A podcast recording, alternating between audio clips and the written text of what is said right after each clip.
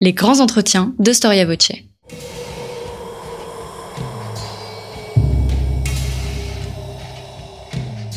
Une émission de la rédaction de Storia Voce.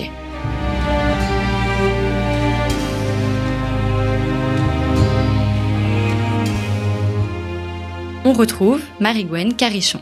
Chers auditeurs, bonjour et bienvenue pour cette nouvelle émission de nos grands entretiens. Louis XIV, c'est le roi aux trois résidences. Paris, Saint-Germain-en-Laye et Versailles. Mais surtout Versailles. On imagine même souvent que le roi y a consacré et passé toute sa vie, entre la salle du trône et le théâtre, dans le faste et le confort le plus absolu.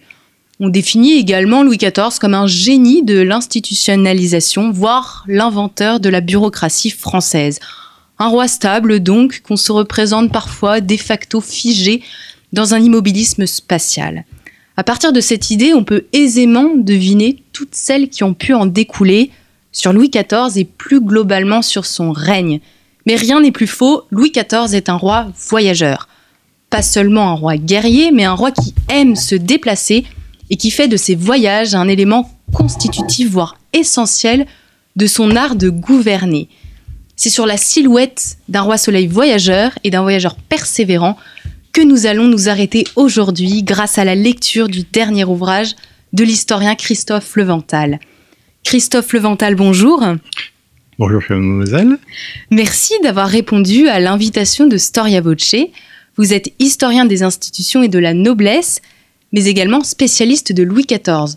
Le titre de votre livre paru chez CNRS Éditions est Louis XIV voyageur. Une première question, Christophe Levental, pourquoi cette réalité du roi voyageur n'est-elle pas si évidente? Justement, comme vous venez très, justement de le, dire, euh, l'image du roi attaché euh, euh, d'une façon immuable à, son château de Versailles, après avoir été attaché à celui de, de Saint-Germain, peut-être moins connu, mais en tout cas celui de Versailles, s'impose, s'impose d'une telle façon que même si certains historiens sérieux, parmi les meilleurs d'entre eux, ceux qui ont écrit les plus grandes biographies sur Louis XIV, notamment je citerai le professeur François Bluch en 1986 et plus récemment euh, le Jean-Christian Petit-Fils, tous les deux évoquent bien sûr, euh, à différents endroits de leurs gros ouvrages, les déplacements du roi, mais l'impression que l'on en garde malgré tout est que Louis XIV reste un, roi attaché à sa résidence de Versailles et qu'il n'a peut-être en dehors des grands voyages connu, en tout cas même connu des gens qui, qui, qui, connaissent un petit peu, un petit peu son règne, euh, en dehors de son grand voyage de, de, de, de, de sacre, de son voyage de sacre à Reims, de son grand voyage de mariage et de deux, de, de, de, trois autres voyages. Son itinérance est très mal connue et je l'ai découverte moi-même en, en préparant mon précédent livre euh, sur la que j'ai intitulé Chronographie d'un règne et qui m'a servi de base pour euh, continuer et développer la question plus précise des voyages et des déplacements euh, au sens au sens le plus complet du terme euh, de ce roi. Alors donc vous, venez de nous expliquer comment était né le projet du livre et alors comment vous avez voulu étudier cette question des voyages de Louis XIV et pourquoi le projet de ce livre? Et justement, j'ai pensé que c'était un petit peu dommage de garder, de perdre cette documentation, de ne pas l'utiliser d'une autre manière étonné moi-même d'ailleurs que ce livre n'ait pas été écrit euh, plutôt par quelqu'un d'autre, que l'idée ne, soit pas venue à un autre historien. C'est ce que j'ai constaté et je suis donc parti de cette documentation qui m'avait été fournie par ce merveilleux instrument euh, documentaire qu'est la Gazette de Théophraste Renaudot, créée quelques années avant la naissance du roi en 1631 Richelieu et qui le suit, qui le suit, qui l'a suivi pendant tout son règne, tout sa, toute sa vie, et qui donnait des informations sur ses, sur ce, ce déplacement, sur mais aussi sur son gouvernement, sur les personnes qu'il rencontrait. Et de cette euh, premier, ce premier livre, j'ai donc extrait, euh, fait une petite sélection, une grosse sélection de, de, de tout ce qui concernait ses déplacements et voyages. Et j'ai fait des recherches complémentaires abondantes dans des sources que je n'avais pas que, que je n'avais pas utilisées comme cela et à ce à ce propos dans d'autres sources d'époque, bien sûr, euh, puisque sinon ce ne seraient pas des sources, et qui m'ont donné des tas d'informations complémentaires qui m'ont permis de développer considérablement euh, cet aspect de la question et de l'analyser d'une façon, euh, je crois, peut-être pas exhaustive, parce qu'il y a toujours des sujets, des questions qu'on laisse de côté, mais d'une façon assez complète. Combien de temps vous a-t-il fallu pour cumuler autant de, recherches et pour réaliser euh, l'ouvrage tel qu'on l'a sous les yeux? Alors, compte tenu de ce que je viens de vous dire, étant donné que ça, c'est un ouvrage qui, sort en partie euh, de, mon précédent livre, et donc que des travaux que j'avais menés euh, pour mon précédent livre ont servi à celui-là, on devrait augmenter bien sûr le nombre d'années, mais j'ai consacré à peu près 8 ans à une trentaine d'heures par semaine. Avec mes activités professionnelles, bien sûr, euh, comme toujours, en même temps. Votre ouvrage, euh, c'est vrai que c'est une vaste mine d'informations extrêmement précises, en date, en lieu, en graphique, en carte. Je ne peux pas euh, détailler maintenant, chers auditeurs, toute la, toute la richesse de votre ouvrage. Et je vais vous laisser, Christophe Levental, si vous voulez bien expliquer à nos auditeurs comment vous avez structuré cet ouvrage et comment, quelle est l'archéologie de votre livre. Alors l'archéologie, c'est, comme je viens de le dire pour la première, pour l'une de ces parties, euh, la, chronologie de ces de ces déplacements. Donc euh, toutes, euh, toutes les, tous les endroits où le roi est allé, en tout cas tous les endroits où il a couché, sont cités, répertoriés. J'ai pratiquement aucun, je crois, lieu que j'ai laissé de côté, que je n'ai pas retrouvé pour ces pour ces pour ces nuits. Sauf peut-être quelques cas où le roi, euh, dans les, pendant lesquels le roi, à l'occasion desquels le roi revenait de, de, voyages qu'il avait fait dans certaines régions, et dans ces cas-là, il revenait un peu rapidement, plus rapidement euh, à son endroit, à sa, sa résidence euh, habituelle. Et dans ces cas-là, la Gazette et les sources, les autres sources sont plus laconiques et oublient parfois de donner, de, mentionner des, quelques étapes. Donc il y a peut-être, il y a, je le sais, quelques étapes que j'ai subodoré, que j'ai que j'ai que j'ai donné en, hypothèse, mais quelques étapes qui manquent. Sinon, j'ai tenu à signaler tous les endroits où les rois avaient couché euh, au cours de ses voyages, au cours de sa vie, plus les endroits où il avait dîné, c'est-à-dire comme on l'appelait à l'époque, euh, ce qu'on appelle aujourd'hui le déjeuner, le dîner de l'époque, donc les endroits où il s'arrêtait pour s'alimenter, s'ils étaient cités, s'ils étaient connus et si, la, si les sources les, mentionnaient. Donc première première première première origine l'archéologie de cet ouvrage. Puis la structure, je dirais, ben, je l'ai conçu en quatre quatre parties. La première partie, qui bien sûr est une présentation, devait être une présentation de tous les aspects, enfin, une fois de plus, en tant que faire se peut exhaustif, mais je le sais, qui, qui n'est pas, qui ne peut pas être exhaustif, ne pouvait pas l'être, euh, de tous les aspects de ces de ces voyages, euh, la typologie, les distances, les les les les, les vitesses, euh, les, les suites d'accompagnement, les, les, les détours, les, les les promenades, les moyens de locomotion, enfin tout ce qui pouvait concerner ces voyages. Puis une troisième partie qui, qui, qui, qui est sous forme de de de, de, de, de cartographie j'ai contenu à dresser une carte pour toutes les années du roi entre 16, du, des voyages du roi entre 1646, les, le commencement de ses voyages, il avait 8 ans à peine, et 1693, euh, qui est la fin, la dernière année où il a fait des grands voyages militaires.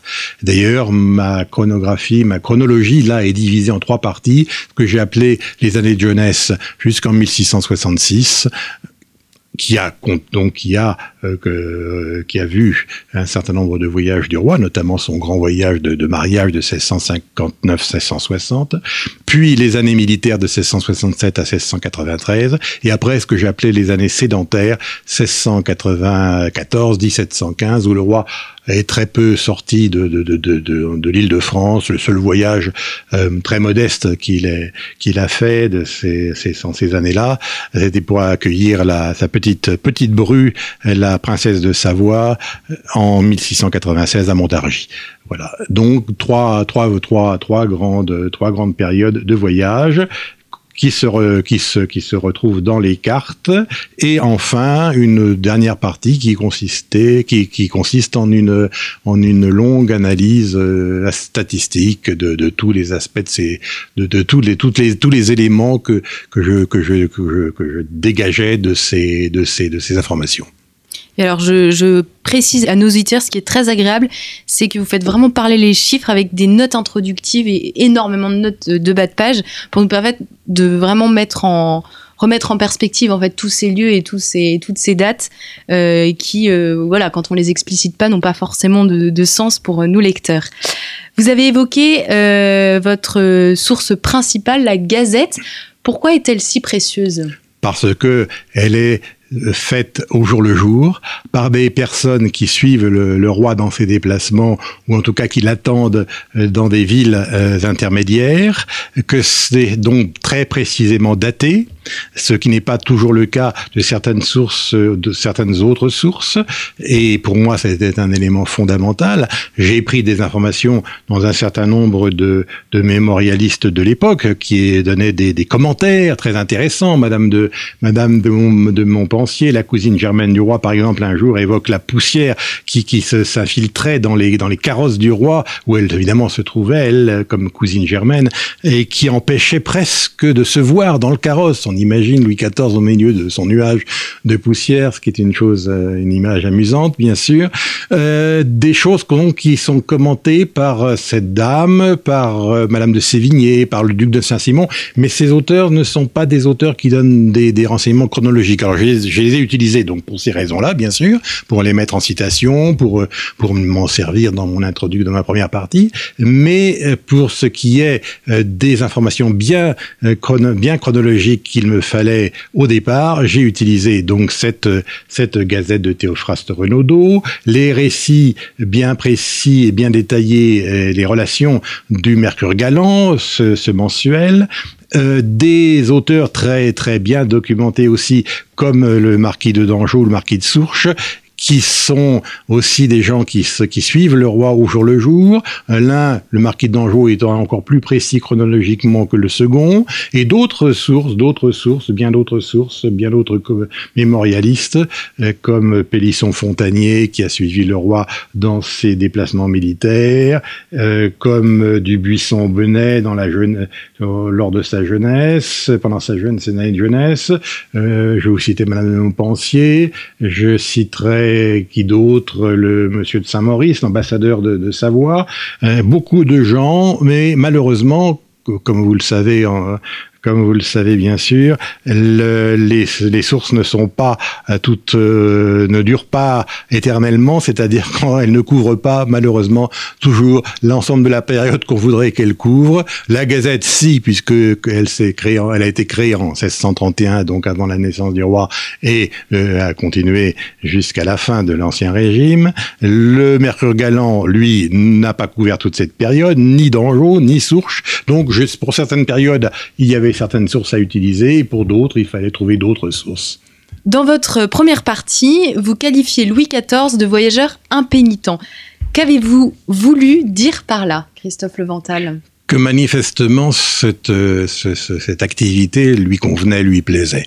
Ça, je crois qu'on ne peut pas le nier parce qu'il n'aurait pas voyagé aussi longtemps, aussi souvent et jusqu'à un âge qui pour l'époque était quand même un peu avancé, même s'il a arrêté de voyager pour ses ses, euh, ses, ses, grands voyages militaires en 93. Il n'était pas très vieux pour les critères d'aujourd'hui, mais il était déjà dans un âge donc avancé pour l'époque. Euh, et on comprend qu'il est qu'il ait mis un euh, qu'il ait mis un, bémol dans ses dans ses ardeurs de, de, déplacement, euh, tout en continuant à se déplacer dans toutes ses résidences favorites, chez ses chez ses parents, chez ses amis autour de autour de Paris, jusqu'à Fontainebleau, Compiègne, Chambord, et chez ses enfants naturels chez son fils, le, le grand dauphin, mais ça restait dans un cercle assez étroit. Cela, cela, cela dit, donc le, roi a aimé manifestement se déplacer euh, le long de tout au long de sa vie, et d'ailleurs l'endurance qu'il a menée, qu'il a prouvé euh, dans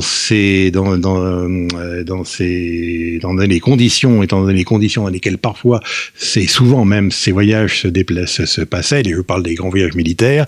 On peut dire qu'il devait éprouver une certaine, un certain plaisir à, à, les, à les parcourir, à les, à, les suivre, à faire ces voyages. Sinon, il n'aurait pas continué aussi longtemps et aussi régulièrement, comme vous le voyez avec mes cartes. Euh, les voyages du roi, ce n'est pas une année ou deux ou trois dans, ou quelques années dans son règne, c'est vraiment la, la quasi-totalité des années entre 1646 et 1700 et 1693. L'exception étant l'année 1679 où il n'a la seule exception que, que l'on trouve étant l'année 1679 1979 où il ne s'est pratiquement pas déplacé. Oui, en effet, si, jamais il n'avait pas apprécié le fait de se déplacer, il serait resté pour le coup à Versailles, comme on le pense euh, communément. Il aurait profité euh, du luxe de la cour et, euh, voilà, et donc, euh, et donc, comme je vous disais, on voit le roi dans des conditions d'habitation, de, de, de le, il, il, déjeune dans son carrosse, il, il reçoit de la poussière, il, euh, il s'arrête et parfois déjeune, dîne, dîne donc déjeune dans, des, dans la boutique d'une mercière, dans la, dans un, dans une grange, dans un, sous, sous la tente. Enfin, les tentes, faut dire qu'il faut le préciser, les tentes du roi étaient comme des choses assez belles. Ce n'était pas n'importe quoi. Ou quand on a des représentations des tentes du roi dans les camps militaires c'était quand même une, belle tente. Voilà. Euh, mais c'était c'était quand même la une tente. Et euh, ça peut, euh, ce qui prouve finalement que Louis XIV connaissait bien son pays, à la fois en termes géographiques et parce qu'il allait à la rencontre des Français ces sujets. Il l'a surtout bien connu, découvert quand il a fait donc ce grand voyage de, de, de mariage qui initialement devait s'arrêter à la frontière d'Espagne, euh, mais qui s'est étendu jusqu'à jusqu'au euh, jusqu'en Provence parce que euh, Mazarin ne voulait pas faire attendre le roi de France à la frontière les décisions et les accords du roi d'Espagne qui, qui, faisait, traîner les choses. Donc ils sont arrivés à Bordeaux et comme Mazarin a vu que les choses traînaient, que pourrait pas conclure le mariage fin 59, le roi, euh, enfin Mazarin a, a, suggéré au roi de continuer de découvrir euh, son royaume et donc euh, de, de, ne pas de ne pas à Bordeaux et de d'aller jusqu'à jusqu'à la jusqu'à la Provence. Donc il a traversé toute la toute la le Languedoc en, en suivant une route d'ailleurs qu'avant lui avait suivi son père et qu'après lui suivront ses petits-fils les ducs de de, de, Bourgogne et de Berry quand ils poursuivront euh, ce que j'ai appelé la route, la route royale et la route des princes lors de, lors de la, succession d'Espagne en 1700-1701. Donc, s'ils ont suivi cette même route, le roi Louis XIV est allé jusqu'à jusqu'en Provence, jusqu'à hier et même euh, oui jusqu'à hier et il est monté faire un petit pèlerinage à Cotignac euh, au nord de au nord au nord de hier avant de repartir. Il est passé par Marseille, il est monté à Orange et contrairement à ses petits-fils et, aux autres Bourbons, lui n'est pas monté plus haut euh, dans la vallée du Rhône, en tout cas entre Orange et Lyon. Il était déjà descendu l'année précédente euh, à Lyon euh, pour concrétiser si on peut dire, le simulacre de mariage que Mazarin avait préparé avec la, la princesse de Savoie pour embêter, pour, pour inquiéter plus exactement, pour être utiliser un terme plus juste, pour inquiéter euh, le roi d'Espagne et accélérer les négociations. Donc il, il est allé à, Lyon, mais ce projet de mariage en fait était tout à fait, tout à fait fallacieux. Euh, et donc il y a une petite partie de la, la vallée du Rhône que le roi n'a, pas connue, mais sinon il a bien, il a bien, il a bien tourné autour de son royaume euh, dans cette, dans cette, dans ces régions-là. Il est allé au centre jusqu'à Bourges. Il y a ce que j'appelle, que j'ai montré dans mon livre, un quad quadrilatère délaissé, c'est-à-dire une une, région centrale qui correspond à peu près au, massif central, dans, le, dans laquelle il n'a jamais pénétré, euh, pour des raisons à la fois euh, politiques, parce qu'il n'avait pas eu de raison d'y aller, mais surtout parce que euh, c'était une région difficile d'accès pour les à cause des routes qui posaient qui posaient de, très gros problèmes. Les seules routes à l'époque vraiment entretenues, les grandes routes étant les routes royales, les routes de poste, donc toutes les petites routes secondaires, les routes traversières ne l'étaient pas, ne l'étaient pas et ne pourraient pas pu supporter le déplacement de, de la cour. Le roi, si, a vécu, a, a pas vécu, a franchi, a, a parcouru plus, plus plutôt des, des routes et des routes très très très rustiques quand il a allé de accomplir ses, ses, campagnes militaires avec ses armées il est obligé de suivre des, des, chemins de très des chemins très rudimentaires mais en tout cas dans ses grands voyages avec beaucoup plus de cours beaucoup plus de monde euh, il n'était pas question de il n'était pas, question d'aller dans les dans les dans les dans certaines régions alors il est allé une fois en Bretagne il n'y est pas retourné il aurait dû peut-être aller une deuxième fois à Brest mais c'était en fait un, faux un faux prétexte euh, il n'en a pas été vraiment question. Donc une seule fois en Bretagne, il est allé voir la mer, il, toutes les mers, il a, il a, il a, il a, il a, il a connu toutes les mers. Il s'est baigné aussi dans les rivières, ça c'est autre chose. Mais il a bien connu toutes les mers. Il a même euh, fait des petites, des petits tours en bateau euh, dans les, dans les, dans les presque dans toutes les mers, euh, très très proche de la de la côte. Hein. Il n'a pas fait le grand voyage d'un grand voyage. Et pour, la, pour les frontières, alors il ne s'est, ne s'est dirigé et n'a connu les, les, frontières que pour des raisons militaires. Euh, l'usage n'était pas que le roi de France franchisse les frontières de son royaume pour d'autres raisons. Donc c'est pour ça qu'il s'est arrêté d'ailleurs à la frontière d'Espagne pour les entretiens et, de, et pour euh, rencontrer son, son, sa future épouse euh, en 1660 à la frontière, donc à la Bidassoa, comme vous savez. Il n'est jamais allé, euh, en, il n'a jamais franchi les frontières de des États de, Savoie, qui comprenaient la Savoie d'aujourd'hui, le Piémont et d'autres et d'autres terres. Et euh, en revanche, il est allé surtout dans ce qu'on appelait à l'époque les pays les Pays-Bas espagnols et qui sont aujourd'hui essentiellement la Belgique. Euh, et là, il a sillonné ce, ce, ces pays en long et en large d'une façon même étonnante que j'ai découverte moi-même euh, en faisant au fur et à mesure de mes, de mes, de mes, travaux et de mes découvertes donc de, ces, de ces voyages. Un petit peu aussi plus au nord dans ce qu'on appelait les Provinces-Unies et puis un tout petit peu en, dans le dans le dans le Saint Empire pour pour euh, pour une pour une de deux, deux petites excursions. De, il a traversé une partie du Saint Empire, mais là aussi c'était ça posait des questions des, des, des problèmes diplomatiques et il essayait d'éviter autant que faire se peut de de, de, de franchir ces, les frontières de l'Empire. évidemment, il n'est pas allé en Angleterre. Ça paraît évident. Sans pour autant voyager autant que Louis XIV, euh, est-ce qu'il y a eu d'autres monarques qui se sont rendus célèbres avant lui pour leur goût du voyage? Où finalement la comparaison n'a même pas lieu d'être. Ah si, tout à fait. Au contraire, euh, c'était plutôt un usage, un usage, sans remonter même au, au roi fainéant qui, soi-disant, euh, se promenait dans, des, dans leur char à, bœuf, euh, selon l'image d'Épinal bien connue. Euh, le roi, le roi, les rois, les rois, même même jusqu'au Bourbon et les derniers Valois et les Bourbons, ont voyagé énormément. Et Louis Charles IX a fait un très grand voyage de formation.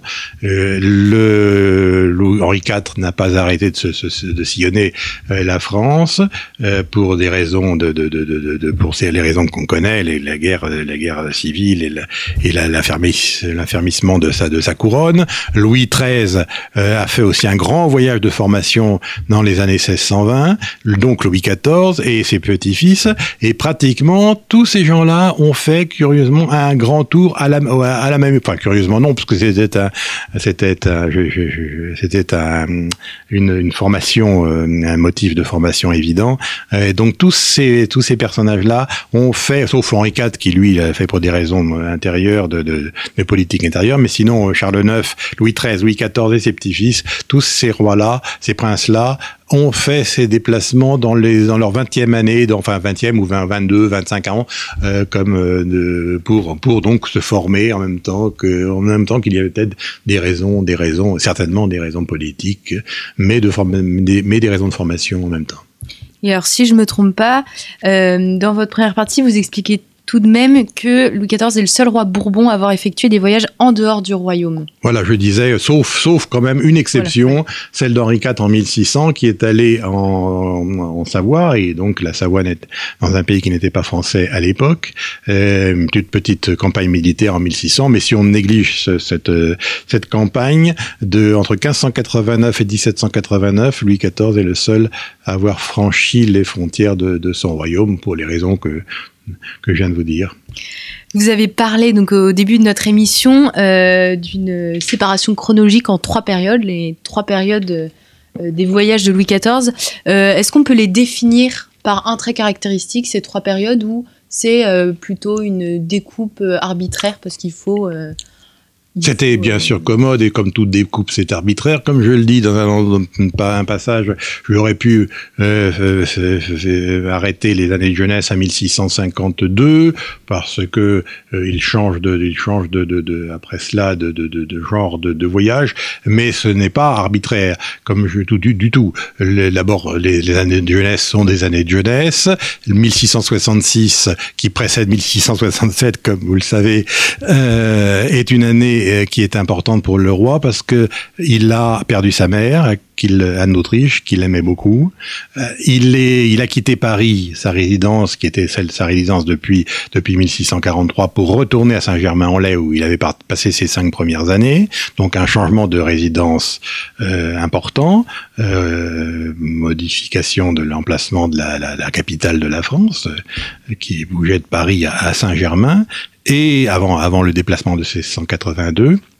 Et puis, donc, 1667, donc, première année de la deuxième période, début des grandes, des grandes, des grandes, des grands voyages militaires, et c'est pour ça donc j'ai appelé la première partie les années de jeunesse, la deuxième partie les années militaires, et troisième partie, évidente, les, comme je l'ai dit tout à l'heure, les, années sédentaires, puisque à partir de 1694, il n'y avait plus de plus de voyages militaires et il n'y avait plus eu que quelques quelques modestes excursions en dehors d'une seule modeste excursion à Montargis en dehors des en dehors de, de, de ses résidences habituelles. Oui, Louis XIV se repose de, ces, de tant d'années de voyage. Il et... se repose non parce que Louis XIV ne s'est jamais reposé jusqu'au jusqu'au jusqu'au tout dernier moment de sa vie.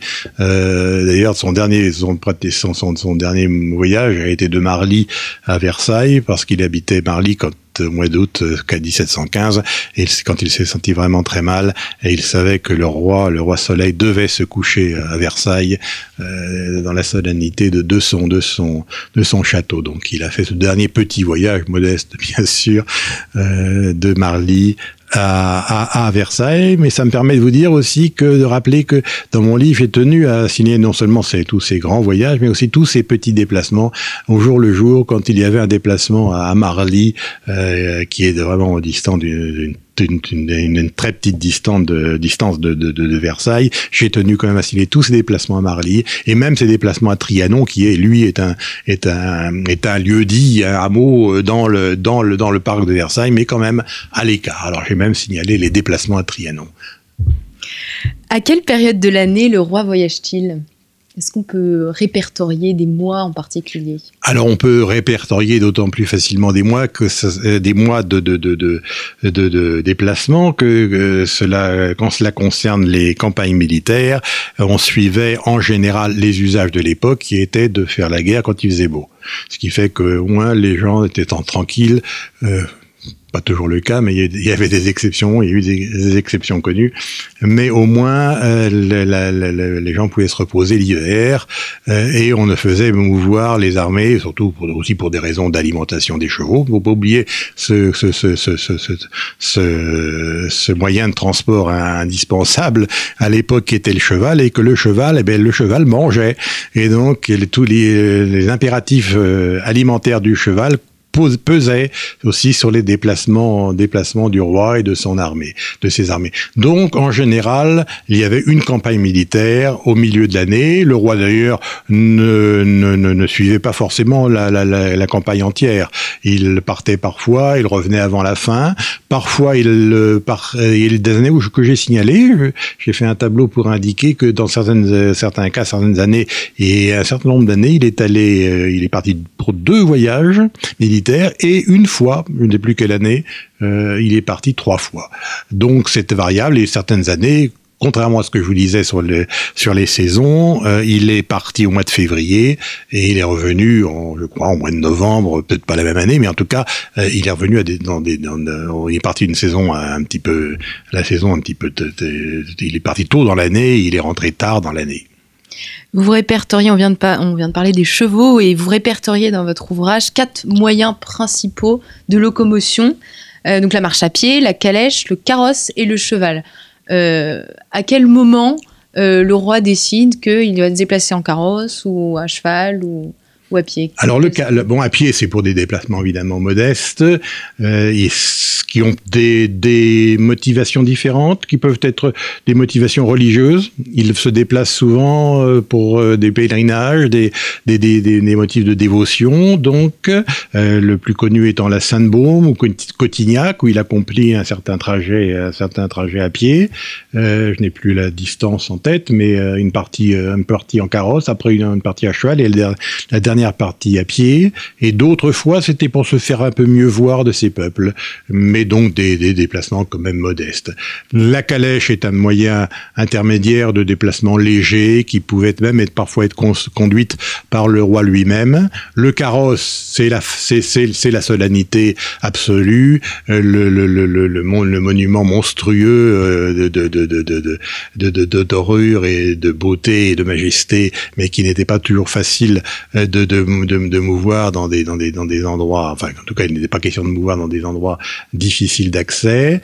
Et le roi lui-même, euh, alors, lui, faisait appel à son cheval euh, pour des raisons aussi de, de, de, de, majesté, notamment lors de son entrée à Paris avec la reine en 1660. Il a voulu euh, faire rentrer, laisser la reine dans, dans son carrosse et lui rentrer dans la, dans la ville à cheval. Et dans d'autres cas, il aussi montait à cheval pour se faire voir. Et enfin, ne pas oublier le fait que, bah, comme aujourd'hui, le cheval était une parfois quand il faisait beau, quand le paysage était agréable, le, quand le temps s'y prêtait, et mon Dieu, le, cheval était même à l'époque euh, un moyen de déplacement agréable. On, a parlé de nombreuses motivations euh, de voyage. On a parlé des pèlerinages, des expéditions militaires. Euh, est-ce que vous pourriez dire à nos auditeurs combien de motivation pour voyager vous pouvez répertorier, grosso modo j'ai donné je ne sais plus combien de, de, de motivations, mais très artificiellement en sachant que, et en disant bien, en prévenant bien que de toute façon, même si on peut déterminer ses motivations, on sait bien que de toute façon, aucun voyage pratiquement n'avait qu'une seule motivation. Quelques voyages très courts, des déplacements dans les résidences euh, favorites autour de autour de Paris, euh, peuvent eux euh, n'avoir qu'une seule motivation de délassement, euh, avec y compris de, de, chasse, mais qui faisait partie de la, du délassement. Euh, mais sinon, tous les grands voyages sont des voyages qui sont euh, souvent des voyages à la fois politiques, matrimoniaux, de diplomatiques, euh, militaires bien sûr, et il est difficile de leur attribuer une seule, une seule, une seule, une seule, une seule motivation. Le grand voyage, par exemple, à Nantes en 1661, bien sûr, avait lui la raison, pour raison essentielle, euh, de préparer et d'assister à la, de faire procéder à l'arrestation du surintendant Fouquet. Donc là, c'est une motivation euh, politique évidente. D'ailleurs, il s'est fait, euh, il s'est fait avec une vitesse étonnante D'autres, euh, d'autres sont plus essentiellement militaires, certainement. Mais même dans les villages, dans les voyages militaires, le roi, le roi euh, complétait sa formation. Et je évoquerai là une une question que j'ai retrouvée avec étonnement euh, au fur et à mesure de mes de mes de mes découvertes, de mes avancées dans les dans les voyages du roi, c'est que le roi systématiquement arrivait dans les dans les quand il arrivait dans les plats dans les autour des villes et auprès des places fortes, faisait le tour des remparts et des fortifications qu'il aimait beaucoup observer et pour lesquelles il était devenu presque, je dirais peut-être d'une façon peut-être un peu exagérée, mais presque un expert. Euh, c'était vraiment un grand connaisseur en fortification, peut-être pas autant que son que son que son aide Vauban, le maréchal de Vauban évidemment dans la expert en lui tout à fait dans ce, dans cette, dans ce domaine. Mais le roi, le roi avait certainement que, acquis des, connaissances importantes dans ce domaine et il allait et il allait à chaque fois qu'il arrivait dans une ville, avant même de se reposer, alors qu'il avait chevauché ou qu'il avait euh, avait fait été dans son carrosse pendant de nombreuses heures, il se dépêchait de faire le tour de là encore à cheval de la de la ville en question, de la forteresse en question, pour observer ces, ces, fortifications. Comment se prépare un, voyage euh, royal, hormis, je pense, euh, les expéditions militaires qui doivent euh, avoir des caractéristiques particulières, mais pour tous les autres voyages, comment c'est organisé, combien de temps à l'avance et qui accompagne le roi? Alors c'est très variable bien sûr selon les selon les cas. Le cas le plus le plus le plus significatif bien sûr étant ce grand voyage de mariage qui a duré plus d'un plus d'une année entière, suivant d'ailleurs le, le, précédent de dont je vous ai parlé tout à l'heure à, Lyon. Donc en deux ans, trois, il a voyagé en trois ans, deux ans et demi, trois ans, il a voyagé euh, pratiquement deux années euh, complètes. Euh, là, dans, lors de ces voyages, il était accompagné bien sûr d'une suite très importante. On a évalué la suite du roi peut-être à, à 10 000 personnes, peut-être même plus. Compte tenu du fait que, en sachant bien que le, que le roi était accompagné de personnes qui le suivaient de près, mais aussi pour des raisons de diverses, pour des raisons de, de, de, de, logement possible pour la suite, d'alimentation, de gens qui le, qui le, qui le, qui le suivaient euh, à un jour ou deux, à, euh, un jour ou deux près, ou qui le devançaient, ou qui le suivaient euh, à droite, à l'est ou à l'ouest, pour ne pas tous euh, arriver en même temps dans les, dans les villes qui avaient bien du mal parfois à nourrir et à loger euh, toute, toute cette foule. Donc ça, ce sont les grands voyages dont le, le, le, dont le, voyage du roi euh, de, mariage de 1659-1660 est le plus bel exemple. Et les, alors en revanche, évidemment, c'est tout à fait différent. Les, il y a les voyages militaires où il avait une suite, une suite curiale bien moins, moins, moins importante, quoiqu'il était accompagné par son, par, certains de ses ministres aussi pour continuer le gouvernement du royaume lors de ses déplacements militaires, ce qu'il n'a jamais cessé de faire, euh, et euh, accompagné de troupes qui elles aussi pouvaient euh, pouvaient le suivre de plus ou moins près, et certaines, on sait dans certains cas qu'il ne veut retrouver que sur place une suite une, une suite, sa suite habituelle. Donc on, on doit distinguer bien sûr entre la suite que la suite dans le sens, large, euh, qui se trouve à différents endroits de, de, son voyage, et la suite vraiment qui le suivait dans les dans les déplacements de, de près. Mais il avait certainement quand même, sauf dans certains cas, comme le cas que, que je viens que je viens d'évoquer du voyage à Nantes. Et dans ce, ça c'est le cas extrait l'un des cas extrêmes où là il s'est déplacé très très rapidement. Il a fait ses 445 kilomètres je crois entre entre je crois il, était à à l'époque il était à, à, Paris. Donc euh, il a fait ses 445 kilomètres en 75 heures je crois. On ne connaît pas les temps de repos les temps de c'est pour ça que c'est difficile de, de calculer la vitesse.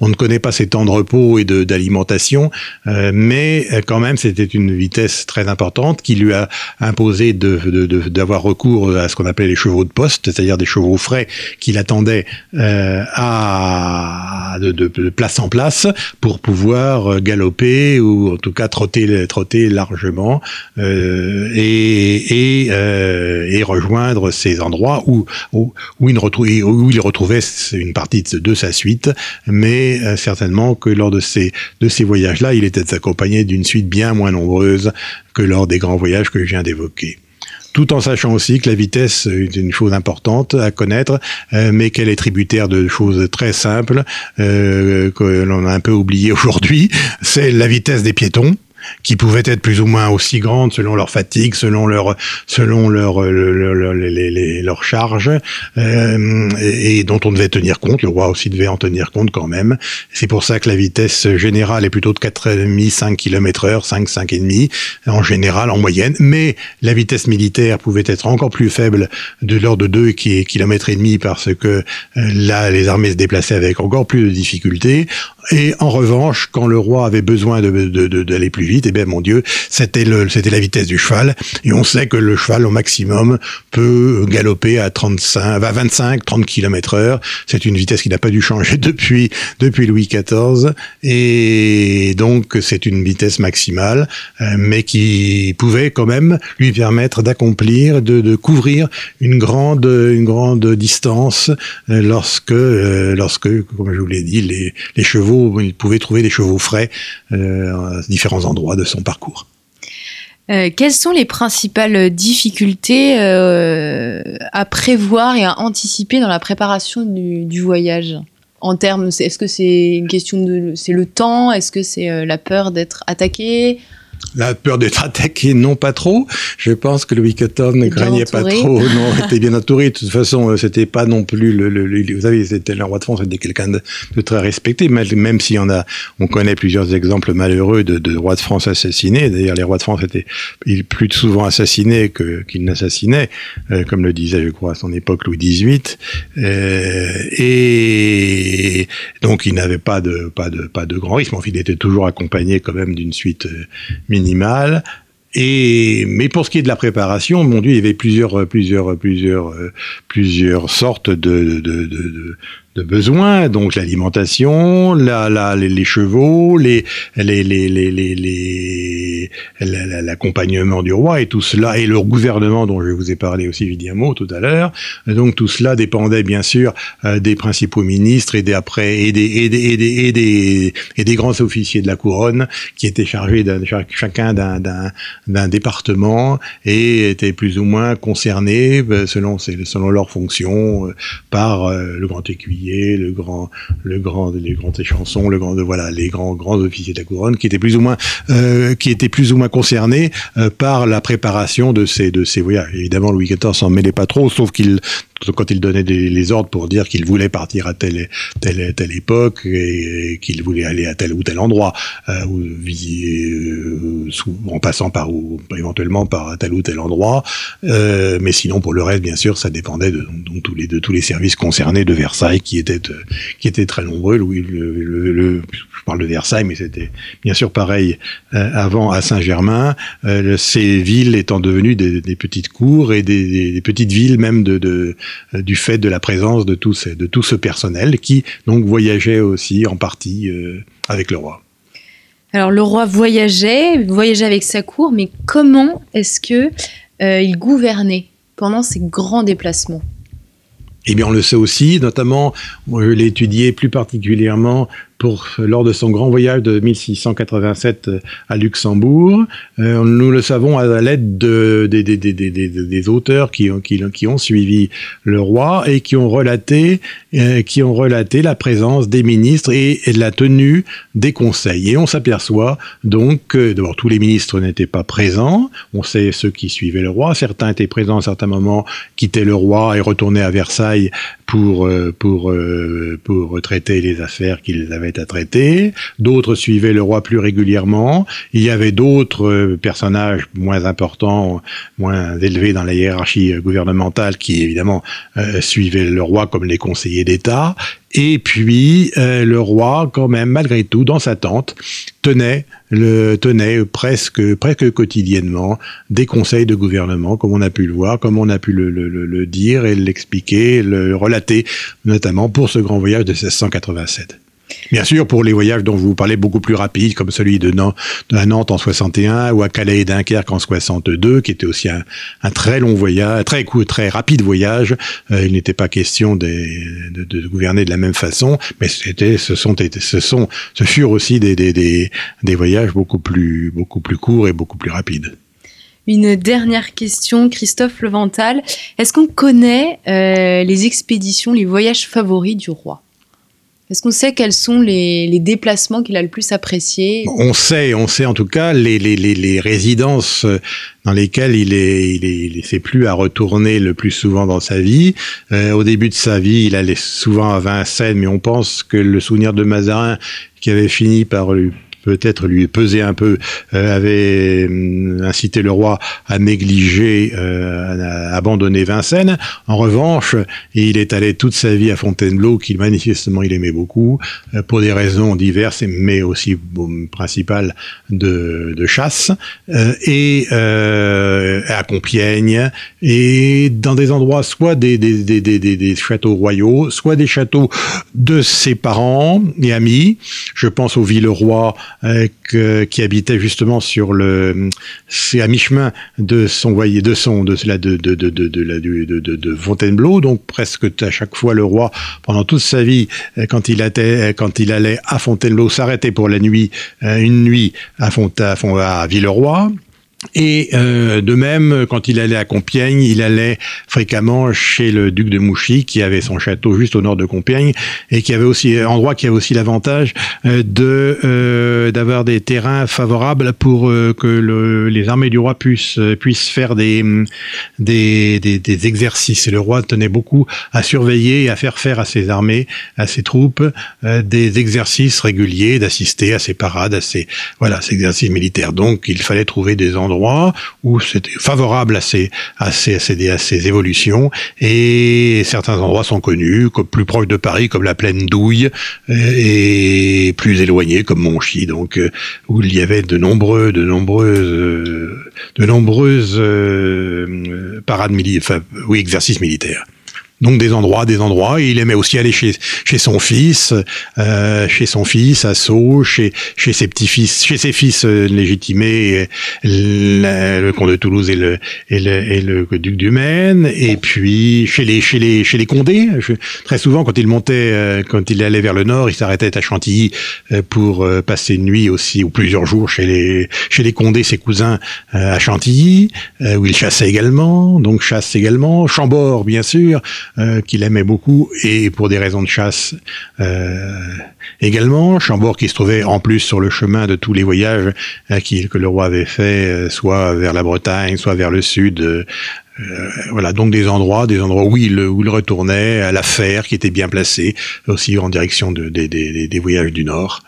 Merci beaucoup Christophe Levental de nous avoir présenté ce point de vue trop méconnu du règne de Louis XIV ce roi qui préférait ainsi les fatigues des voyages aux délices de la cour, comme on peut le lire dans la Gazette de Théophras Renaudot. Je vous invite très vivement, chers auditeurs, à approfondir cette émission par la lecture de l'ouvrage de Christophe Levental, euh, paru, chez CNRS Éditions, un instrument de travail assez extraordinaire, euh, avec une mine d'informations présentée euh, de façon très détaillée et très didactique. Merci à vous, chers auditeurs, pour votre fidélité et à bientôt pour une nouvelle émission Storia Voce.